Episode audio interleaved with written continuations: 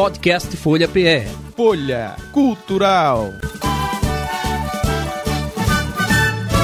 É com prazer imenso que a gente recebe aqui no nosso estúdio da Folha FM é um dos nomes mais importantes, não é, do jornalismo, do radiojornalismo, telejornalismo, é Luiz Maranhão Filho. Na verdade, Luiz Beltrão Cavalcante de Albuquerque Maranhão Filho. É, exato. Mais conhecido como Luiz Maranhão Filho Luiz Maranhão para aqueles que conviveram com ele, né? Que, aqueles que tiveram o prazer de trabalhar com o Luiz Maranhão Filho. Boa tarde, Luiz Maranhão. Bem-vindo aqui ao nosso bate-papo. Boa tarde para você, Patrícia.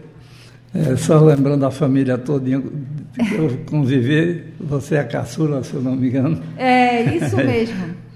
Jane, o, Jane Mendes, o, Birar, o, Biratara, o, o Birajara Mendes, que é meu amigo de jornal, grande jornalista. E Júnior Sarita, então, hum. essa conviveu comigo no teatro, com, com o teatro, com tudo. Até depois na TV universitária ela ainda ainda fez alguma participação. Mas estou à sua disposição para o que você quiser. Então, é, Luiz Maranhão, você tem muitas histórias, com certeza, claro, para contar para a gente. É, atua no Diário de Pernambuco, Jornal do Comércio, Diário da Borborema, lá na Paraíba, é. Diário Carioca do Rio de Janeiro, no Núcleo de TV e Rádio Universitárias, na UFPE, integrou a Rádio Tamandaré, Rádio Jornal do Comércio, a Rádio Continental, Rádio Universitária AM, FM. E se eu não me engano, me corrija se eu estiver uhum. enganada, é, Maranhão, você foi uma das pessoas assim, mais importantes assim, na, na, quando chegou a hora da instalação da Rádio Universitária FM. Uhum. Não é a sua articulação, é. não é para que o veículo é passasse a funcionar. É, foi a segunda autorização para a FM em Pernambuco. A primeira foi a, da, de, de um banco que, que lançou. Mas a, a, o problema da FM foi um engano do Ministério das Comunicações. Eu pedi um canal, uma, uma, uma, uma ligação com o transmissor, e aí ah. eles me deram um canal.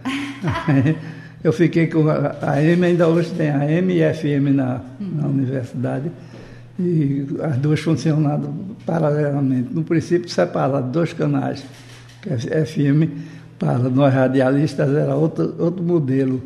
E o, é, a M era tradicionalista. Uhum. Mas depois resolveram juntar os dois canais num só. E eu ainda atuei nela até me aposentar. Porque na universidade, eu, como professor da universidade, tem uma tal de expulsória. Quando você chega aos 70 anos, tem que se aposentar, né? Uhum. Então eu tinha feito mestrado de Direito na Faculdade de Direito daqui e fiz o doutorado na USP de São Paulo. Aí passei quatro anos nesse doutorado antes de regressar a Pernambuco. Aí não, já estava cansado, a idade estava começando a pesar, né, que até a voz hoje não é mais impostada como era antigamente. Né, voz, hoje a voz é natural, não tem mais a, a, a voz impostada do, do galã de novela antigo. Então eu estou beirando os 90 anos, faltam três dias só para chegar nos, nos 90. E ainda estou lançando meus livros, escrevendo, principalmente para o meu público. Né? Agora mesmo recém lancei um, uma, um romance chamado Novela das Dez, uhum. que algumas de faculdade estão usando como a, a, a história do rádio antigo do, dos anos 50 porque eu descrevo muita cena de rádio que o pessoal do rádio antigo não, só se lembra o pessoal antigo, né? Então esse livro já está circulando, é o último que eu, que eu, lancei. Mas eu estou sabendo que 2023 já vem livro por aí. Já, já está pronto. Meu neto que está aqui me acompanhando hoje, ele fez a revisão. Eu vou lançar um, um, um livro chamado Cafundó, hum. que é um romance regional. Está prontinho, deve sair no próximo ano, deve estar nas bancas aí mas ainda estou com produção. Eu tenho alguns livros, por exemplo, o Fazer Radiofônico, que é um livro didático, está no pré, está pronto para sair. Mas a, as verbas hoje, a gente não tem mais editora para financiar, tem que ser do bolso do autor, né? Isso. Então, em breve eu estou lançando o, o, poder, o Fazer Radiofônico, ensinando essa turma jovem a fazer o rádio, né? uhum. né? desde, desde o princípio como se faz produção, como se escreve texto de rádio novela. Eu fui rádio, rádio novelista há muitos anos, né? Escrevi várias novelas para a Rádio Tamandaré, Rádio, Rádio Clube mesmo, e circulou pelo Nordeste, Rádio Verdes Mares de, de Fortaleza, onde tinha novela para ser apresentada, a gente lançava essa, essas publicações. Pois é, o, o, Luiz Maranhão, e assim, e só quem viveu aquela época mesmo do que a gente chama da época de ouro do é. rádio pernambucano, não é? Com os radioteatros, com as rádios novelas, nos programas de auditório, é que tem a noção do que, que era aquilo, né? É, de como exatamente. movimentava, dos elencos, das orquestras, as rádios tinham orquestras contratadas, não é, é. isso? Para apresentação em programas. Cantores, orquestras, conjuntos regionais as rádios eram estruturadas totalmente como é a televisão de hoje. Para mim, muito mais avançadas do que o, o, é, é, o esquema de hoje. E uma, outra coisa que muita gente esquece, que a rádio novela era a base dessa rádio novela que veio a telenovela da, da televisão de hoje. Sendo que naquela época se fazia a coisa ao vivo, não tinha gravação. Então tinha, não podia errar. A novela era vivida praticamente ao vivo. Então, eh, eu tive a oportunidade de fazer alguma rádio novela recentemente. Eu acho que aqui minha, não sei se ainda não foi seu tempo, mas a Rádio Folha conseguiu Sim. transmitir algumas, algumas produções minhas. Sim. Por exemplo, a, a, o, sete de, temas do Evangelho, que foi sete radiofões. No início da Rádio Folha, eu cedi a Marisa para começar a, a, produzir aqui. E continuo vivo e bulindo, como eu digo aqui. 90 anos não vão me parar, não. é, a nossa gerente, Marisa Rodrigues, também é uma entusiasta né, ah, da, da rádio novela, do rádio teatro, e nós passamos sim uma época, um período, acho dois ou três anos ou mais que isso, com produções né, de, de radioteatro, aquele um teatro. episódio, né, é. um episódio só que nós apresentávamos na sexta-feira uhum. e era reapresentado aos sábados, mas no, no domingo, mas tivemos também é, alguns programas, é, os testemunhas é, falando sobre os personagens da é, da Paixão de Cristo uhum. e, e, é, que nós apresentamos aqui vários, vários, vários anos aqui na, na Rádio Folha. É, inclusive eu, uma adaptação da vida de Cristo chamada o Mártir do Calvário, que é a base de Nova Jerusalém hoje. Uhum. Eu fiz essa radio, radiofonização e foi passada aqui na Rádio Isso. Folha, na Semana Santa, né? Exato. Era quarta, quinta e sexta-feira santa se passou essa rádio novela aqui. É. eu é. acho que na, eu, eu, sempre critico, eu fui professor de rádio jornalismo muitos anos, eu sempre critico ah, os professores atuais não sabem ensinar rádio, né? eles são repetidores do que se ensina em relação à televisão. Então é preciso rever esses currículos, fazer uma nova, uma nova juventude que vem aí. E hoje você vê podcast, o podcast que está se espalhando aí é uma, uma imitação do, do, da, da famosa matéria gelada que a gente guardava na reserva quando entrevistava alguém que passava e de repente solta uma, uma, uma tira da geladeira aí, solta. Hoje é podcast, todo mundo quer fazer podcast como se fosse grande novidade, né? Uhum. O mal é que essa, essa produção de hoje das televisões estão inventando, é, é, inventando a roda. Estão voltando para o passado e vendo o que é. De vez em quando aparece uma novidade aí. Eu digo, ah, isso já se fazia no rádio nos anos 50, que era outra coisa, né? Aí se ocupa com um novo rótulo. Mas é para enganar o público, porque o público antigo vai se lembrar de que isso já, já foi feito há muitos anos. É, Luiz Maranhão, é, com essas novidades, essas novas ferramentas, agora é tudo é rádio web, é, pela internet, pelas redes sociais, mas o rádio permanece. Exatamente, é isso que eu digo, o rádio não morre nunca, porque tudo que eles querem fazer já foi feito no passado. Eles vão botar um novo rótulo aí, lançam como grande novidade. Procure um, um veterano feito eu, nos 90 anos, que eles vão dizer o que é isso aí que eles estão lançando agora como novidade. É difícil, rádio não tem mais novidade. Rádio é rádio da forma que a gente queira. Né? O rádio não, não, muda o aspecto. Tem uma roupagem diferente, é como se trocasse o vestido de uma mulher né? e lançam de novo, mas tudo isso já foi feito no passado. Estou conversando com Luiz Beltrão Cavalcante de Albuquerque Maranhão Filho. Luiz Maranhão Filho, é, radialista, jornalista, escritor, advogado, é, tem uma experiência enorme né, na área da comunicação. Recebeu prêmios Roquete Pinto da Academia Brasileira de Letras em 1988 pelo livro Memória do Rádio, Prêmio Luiz Beltrão da Sociedade Interdisciplinar de Estudos de Comunicação em 2012, Prêmio de Prosa e Literatura do Rotary Clube da cidade do Porto, Portugal, em 2006, menção honrosa é, do Serviço Nacional de Teatro MEC pela é, peça O Capitão e o, e o Cabra, em 1968, publicou 10 livros didáticos editados pela UFPE, pela Uninasal, escreveu 18 peças teatrais para companhias nacionais, Atualmente escreve livros, é, lançou recentemente mais um livro, já está com outro livro preparado já para lançar agora em 2023, ou seja, é um homem que tem muita história para contar e que acompanhou, não é, todo esse o desenvolvimento da rádio, da rádio AM, da rádio FM, os programas de TV, não é Maranhão? Exatamente. Quer dizer, eu tive uma escola de base que grande parte da, desses atores de hoje na televisão, de vez em quando eu vejo um, encontrei uma, uma ocasião, Paulo Figueiredo, que hoje está aposentado, Paulo Figueiredo era funcionário de um banco de Campina Grande, onde eu trabalhei, quando ele quis entrar na televisão, é, era ele e, e o Tony Ramos, que hoje é. Todos os dois eram funcionários, eram bancários. E Paulo Figueiredo perguntou, rapaz, vale a pena? Eu digo, vale, porque você vai deixar de mexer com dinheiro, mas vai mexer com um grande público. Então é um pessoal que tem raízes, realmente pode contar a história de rádio. Um Lima Duarte, por exemplo, que escrevia na Rádio Sociedade da Bahia e mandava as novelas para a Rádio Clube reproduzir aqui.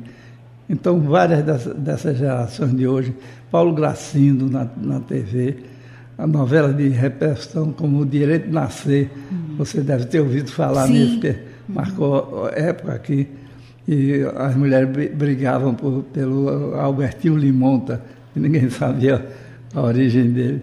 Então, depois que, que essas novelas mexicanas praticamente desapareceram de circulação, aí veio uma nova geração de autores brasileiros, como Amaral Gurgel, como Hélio do Soveral. Eu entrevistei Hélio do Soveral recentemente no Rio de Janeiro, ele relembrou comigo muita coisa, porque a minha tese de, de doutorado foi sobre a diferença do rádio paulista para o rádio carioca. Eu chamava o rádio carioca do rádio das estrelas, que ele só produzia cantores, radiatores, mas com biografia, enquanto o rádio de São Paulo era inovador, né? uhum. criava. Ineototico é um dos primeiros humoristas. Quando eu vejo hoje a escola de escolinha de, de chicanísio. Eu me lembro que essa escolinha nasceu aqui em Pernambuco, Aldemar Paiva. Era Dona Pinóia e seus brotinhos. A primeira escolinha se apresentou em rádio, rádio antes da televisão até. Depois ela, o chicanismo que foi conviveu conosco aqui, levou para o sul do país e uhum. fez a sua escolinha e seus tipos reconhecidos. Eu me lembro que era um rádio de invenção. Uma vez chegou um, um ator de teatro, amigo nosso, eu me apresentei, apresentei ele a meu pai. Olha, fulano quer fazer rádio eu não sei como é que ele vai fazer, porque ele é gago. Né? Na, na, no teatro, ele, a gagueira dele fica, fica escondida. Aí meu pai disse, ele vai fazer um gago que começa cantando, porque o gago canta e ninguém nota que ele é, é. gago, né? Uhum. Então ele faz, fazia ah, os tipos cômicos na Rádio Clube antigamente, junto de outros humoristas da época. Chicanismo mesmo chegou aqui no Recife, enviado pelos irmãos, que eram empreiteiros de obras, e era para fazer uma aprendizagem. Ele chegou aqui, Aldemar Paiva foi o grande professor de, de chicanismo antes dele, dele ir para o estrelato. O irmão pensava que ele dava para ser locutor do, do rádio, uhum. mas ele tinha a voz fanhosa feita a minha rouca e não dava para locutor. Aí ele começou a fazer humor com o pessoal na, na Rádio Clube, ainda na Rádio Clube, na, na primeira escolinha. Uhum. Então, grande coisa que Chico Anísio fez na, na, na, na televisão mais tarde foi resultado dessa aprendizagem dele no rádio. E outro grande ator, Lúcio Mauro, foi meu companheiro de teatro também. Nós fizemos uma revista, de, eu escrevi, ele dirigiu, chamado Buraco de Otília, no Teatro Santa Isabel. Que era um restaurante que tinha ali era na, um na Rua da Aurora. E ela ficou com raiva de mim, porque o Buraco de Otília, porque era realmente uma, uma palhoça na beira do é. rio. Ela era de Garanhuns, amiga de Castelão. Depois Castelão foi lá fazer, a, a, a acalmar os, os ânimos. Disse, olha, não tem ofensa não. Quer que fica mais conhecido o seu restaurante. É. Não tira esse nome do buraco, não. E ela se convenceu e, e depois virou sensação, é o buraco de Otília. Ô Maranhão, e o jornalismo em si, não é? Com a agilidade do rádio. Hum. O rádio sempre foi um veículo rápido, rápido não é? é. é na, enquanto que a TV tinha que. É, e aí já estou é, passando já por quando surgia a TV. Quando surgiu a, a, a, a, TV, mas aí que tinha, tem que se deslocar com a é. câmera, com o repórter, o rádio não, o rádio já tinha ido, já tinha transmitido, já tinha é, feito, o, né? O FM, o FM do rádio era muito eficiente. Eu me lembro uma vez, deu uma ressaca na, nas praias de, de Olinda, ali no Varadouro, e a, as caminhonetes da rádio saíram tanto na carreira para dar o furo, que bateu a caminhonete da Rádio Clube com a da Rádio Jornal do Comércio. Aí afastaram os carros, vamos em frente, e foram é. mesmo, e fizeram a cobertura. Então era um rádio dinâmico. A, a reportagem de FM, muitas vezes eu carreguei nas costas o, o operador de, de, de som, manipular o, o, a vitrola, né? E a gente fazia a reportagem ao vivo. Muito mais ágil do que a televisão de hoje, para dar um fato, precisa fazer não sei quantas preparações para poder chegar no local. O rádio chegava instantâneo. E o rádio era dinâmico mesmo. É, e aqui no nosso estado, no estado de Pernambuco, nós tínhamos as grandes emissoras, né? É. A Jornal do Comércio, a, a Clube, a Tamandaré. Mas era um movimento que era pelo interior também. Tinha Caruaru também, tinha uma é. força, né? Com as suas rádios, né? Foi o senhor Chico, o doutor, doutor Pessoa, que a gente chama de Chico Pessoa, hum. mas ele botou quatro rádios no interior. Nessa época eu estava no Rádio Jornal do Comércio já. Aí nós inauguramos uh, Garanhuns Pesqueira, Limoeiro e, e, e Garanhuns. Uhum. Quatro rádios no interior. Quando eu vejo essa rádio acabada virando supermercado lá, o shopping center de Garanhuns hoje é um shopping center, dá pena, né? Para ver aquela rádio que ligava ao interior do estado. A gente tinha jornais que traziam notícias das mais longínquas possíveis. E o rádio era dinâmico nisso, né? Me lembro no tempo da guerra, Outro dia uma moça que estava fazendo o mestrado dela na Inglaterra me telefonou pedindo um depoimento sobre esse rádio do tempo da guerra. Olha, a Rádio Clube foi pioneira a fazer a, a hora do, do Pracinha com a Força Expedicionária Brasileira na Europa. A Rádio Clube mandava parentes dele falar como os Pracinha, eu Pracinha ainda lá. E outro, outros fatos marcantes da Rádio Clube, como a, a Copa do, do Mundo de 1938, só foi tra transmitida porque a rádio da Alemanha eh, conseguiu que a Rádio Clube saísse do ar para ela entrar na frequência da Rádio Clube e transmitir todo o problema da, da, Segunda Guerra.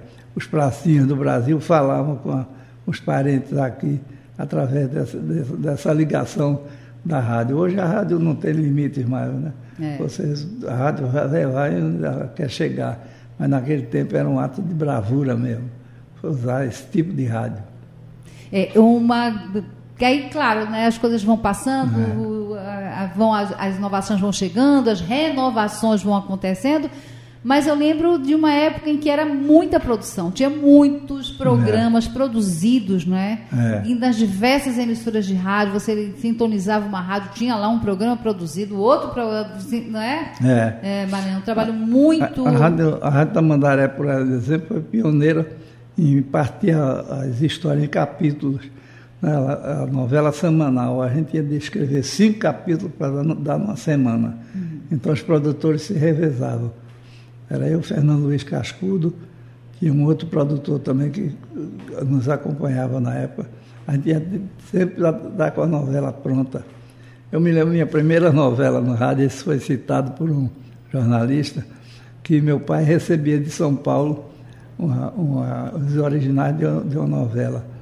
E eu escrevi à mão, com 14 anos, uma novela chamada Uma Família Sinistra, que era um conto do, da revista X9, que tinha uh, policiais, né? Uhum.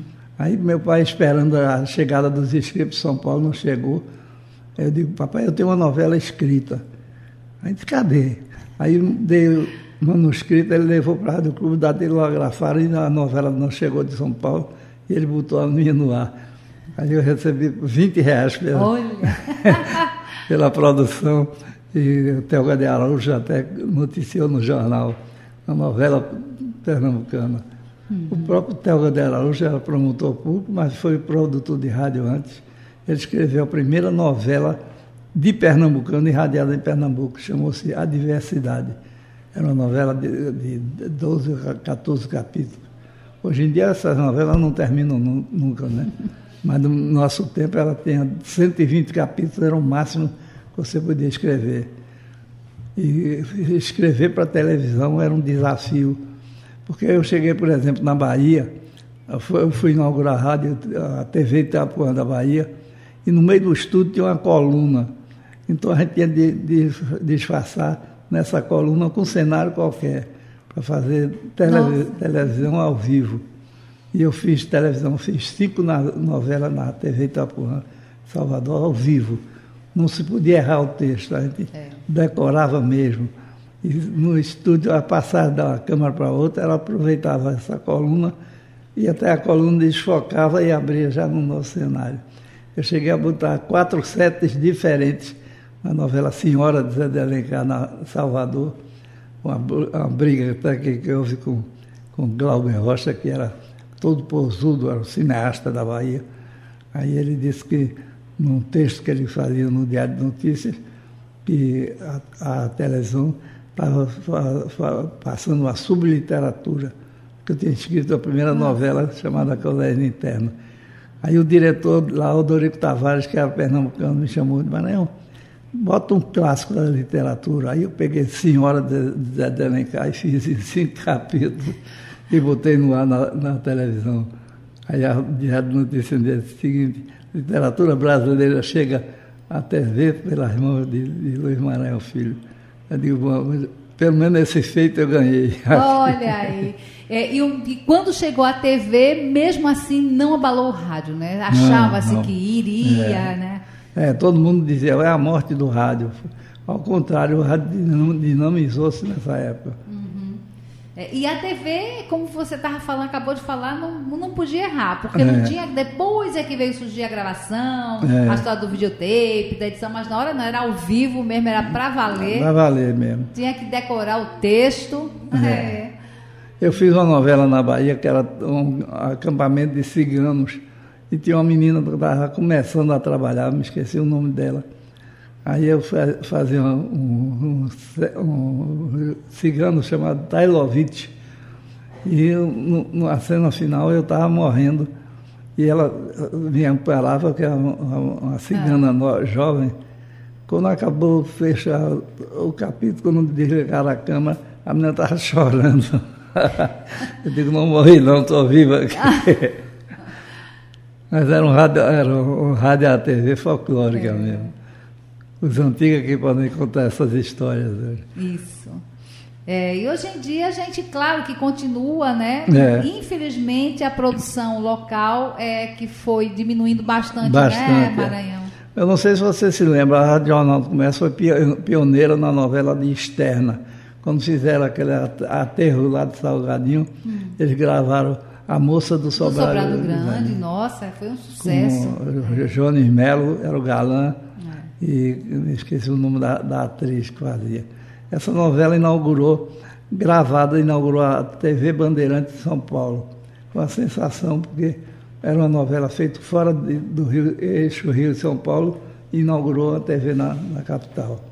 É porque tinha um grande empreendedor aqui chamado Amarílio. Sim foi meu caminho, companheiro no Rádio Jornal do Comércio, e depois em São Paulo. Aí ele me lembrou dessa novela e disse, olha, manda buscar que está tá gravada lá, com Jorge José de Santana, que era um grande produtor também. A, a equipe de, de, de, do passado das rádios e televisão é que sustenta toda a televisão de hoje, toda a inovação. Um, um amigo meu, que, que era fotógrafo na, na Universidade da Paraíba, e foi a primeira pessoa que pegou uma câmera de cinema, chamada Walter Carvalho. Era Walter e Vladimir Carvalho, dois irmãos.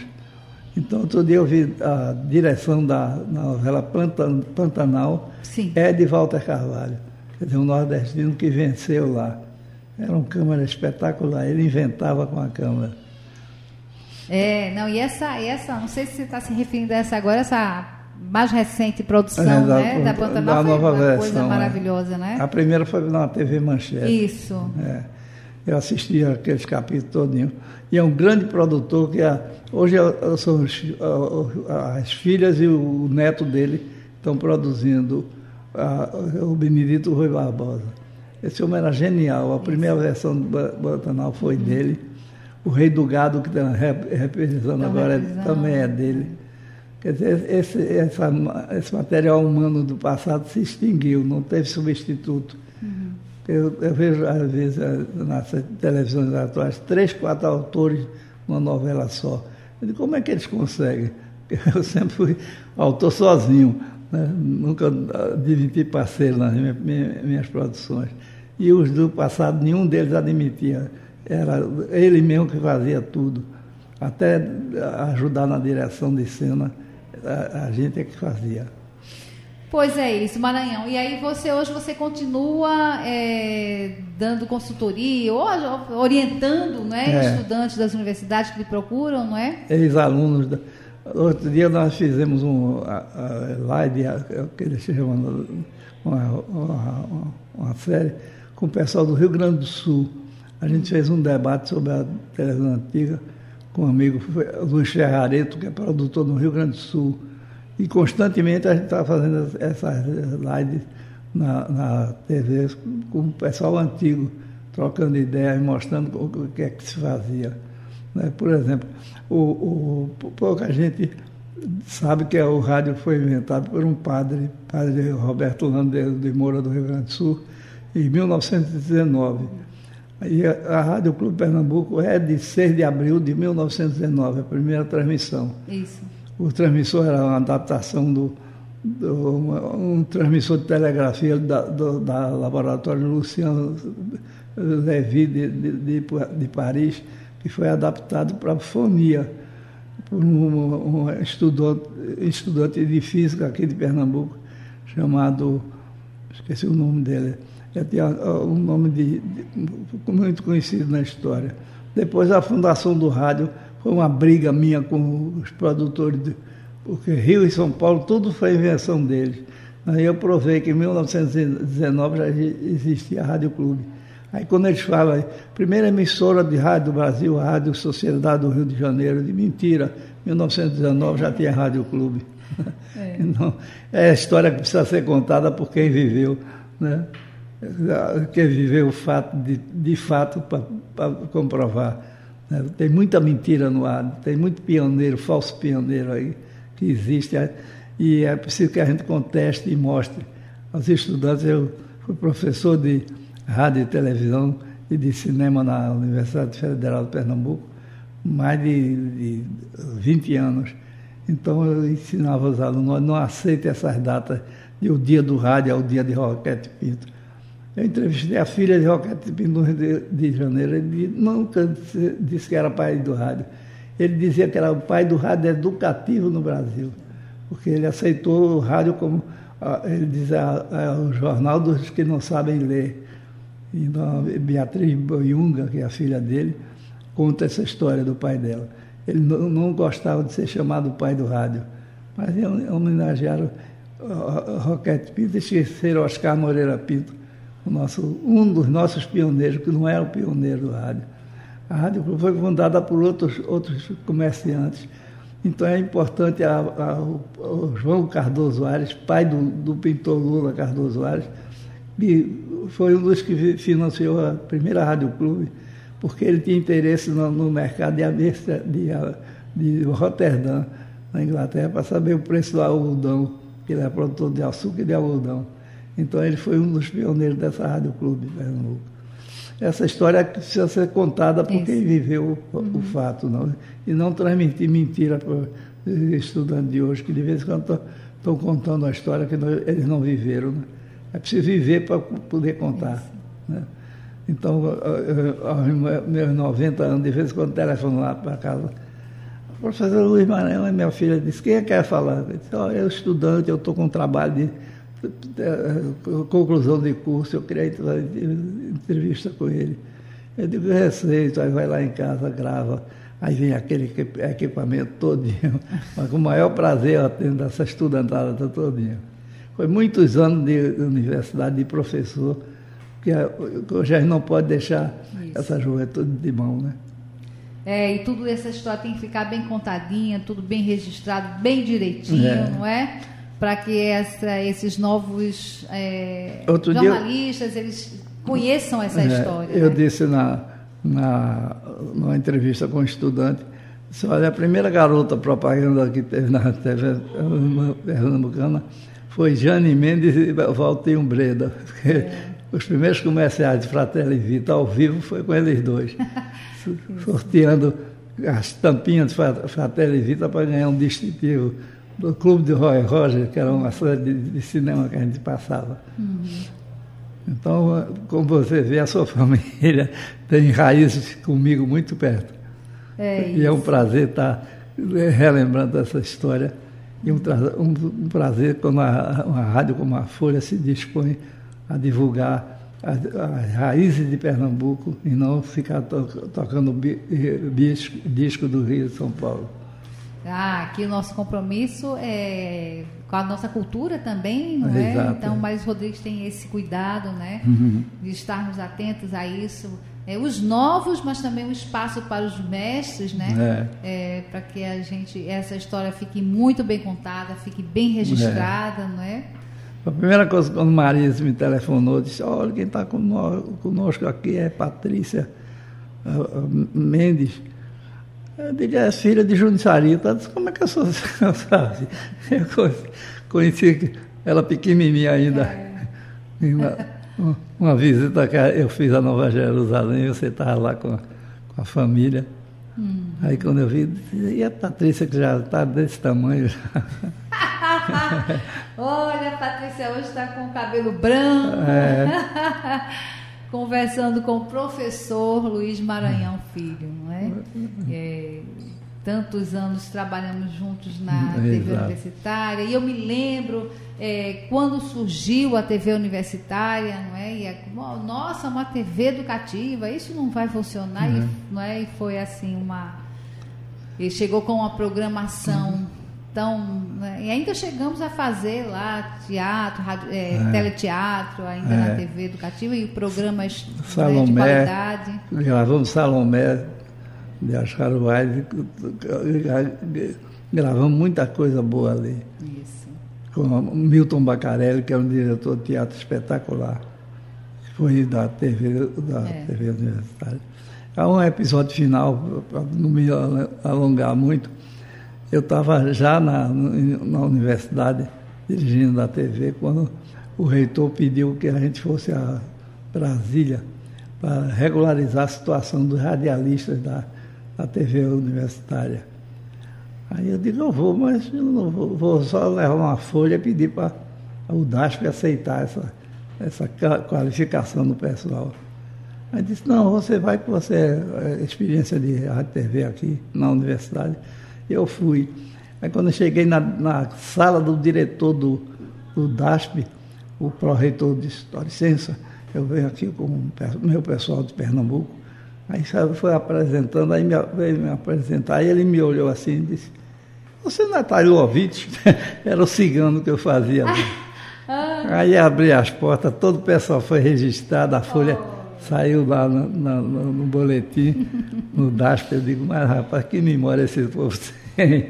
um papel que eu fiz na novela. E ficou, marcou, marcou, né? Marcou sua história. Olha, gente, é, a gente passaremos o resto da tarde aqui conversando. É, dia 1 de janeiro de 2023, você está fazendo aniversário. 90 anos. 90 anos. É, e em 2023 está vindo aí com um novo livro. É, e aí a gente ah, já deixa aqui o convite, tá? Para quando você tiver com esse lançamento, vem para cá. Eu comunico. Para a gente poder conversar mais um pouco. Não posso garantir os 100 anos, mas se chegar até lá, daqui a 10 anos a gente grava outra, outra entrevista. é isso. Grata pela sua participação aqui com a gente, muito grata por toda essa história, né? Que você generosamente vem aqui compartilhar conosco, viu, Maranhão? Ah, obrigado pela, pela lembrança, pelo convite. Estou sempre às ordens. Pode contar comigo sempre que você precisar. Podcast Folha PR. Folha Cultural.